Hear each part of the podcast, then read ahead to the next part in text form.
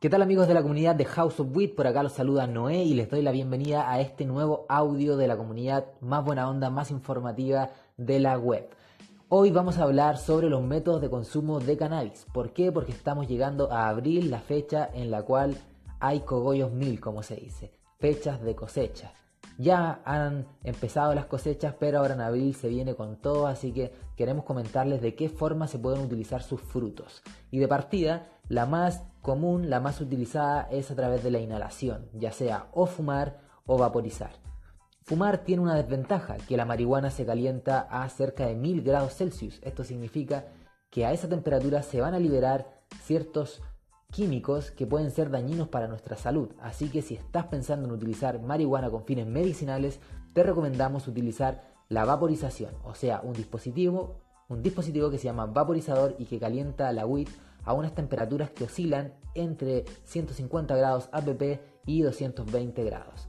Como pueden ver, o como pueden escuchar, mejor dicho, la temperatura es mucho menor, así que no se liberan aquellos tóxicos dañinos de la combustión. Así que es una buena alternativa para eh, utilizar cannabis en forma mucho más amigable con nuestro organismo, absolutamente.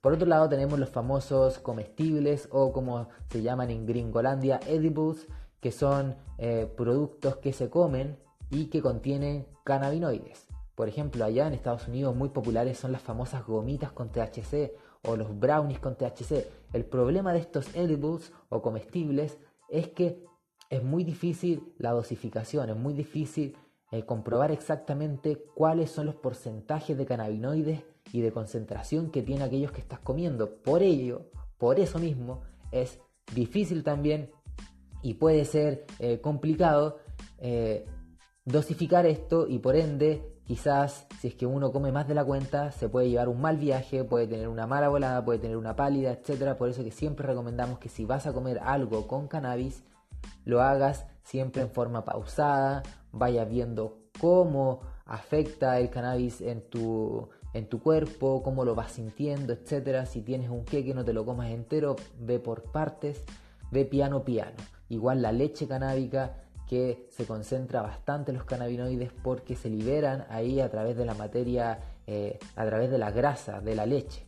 Así que es importantísimo que vayas piano piano, con cuidado, viendo qué, proporciones de lo que estás comiendo, consumiendo, eh, te van a dar un buen viaje. Esa es la idea siempre, estar relajado, estar tranquilo, estar viviendo una buena volada, como se diría.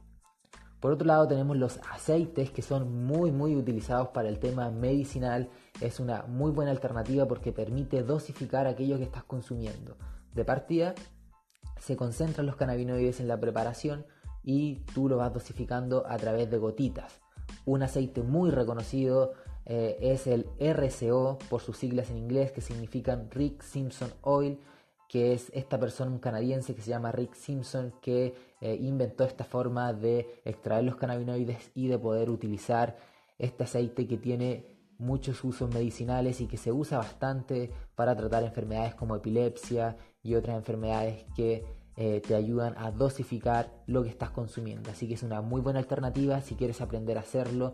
Te invitamos a que visites nuestro blog en hwvalpo.cl. Tenemos una guía, una receta de cómo hacer este aceite para que lo puedas preparar por ti mismo. También tenemos recetas de macerados con cannabis, un montón de información que te puede servir para que te guíes al momento de transformar tus frutos en una forma que sea eh, la que tú necesitas para consumir la marihuana o los frutos que estás eh, cosechando o que necesitas para, para tu consumo. Por otro lado tenemos también el método, el método tópico que es bastante eh, interesante para todas las personas que sufren enfermedades relacionadas con dolores, por ejemplo artritis, artrosis, todas esas enfermedades eh, pueden ser eh, tratadas con alguna crema. Entonces hay preparaciones que se pueden hacer que también la encuentran en nuestra página en donde se pueden concentrar los cannabinoides en una cremita y ahí ustedes van aplicándosela a las zonas que eh, sufren de dolor, etc. Así que también es una buena recomendación que aprendan, que se interioricen al respecto hacer estas cosas no es para nada difícil, simplemente implica leer, seguir un método, seguir un flujo de trabajo para poder eh, llevarla a cabo. Pero cualquiera lo puede hacer y es súper recomendable que también lo intenten porque puede ser una buena alternativa para calmar sus dolores si son usuarios de eh, cannabis medicinal. Por otro lado tenemos el último método que también queremos eh, mencionarlo a, pesar de que parezca un poco raro, un poco cómico, pero el cannabis se puede utilizar a través del método rectal, o sea, a través del ano o a través de la vagina.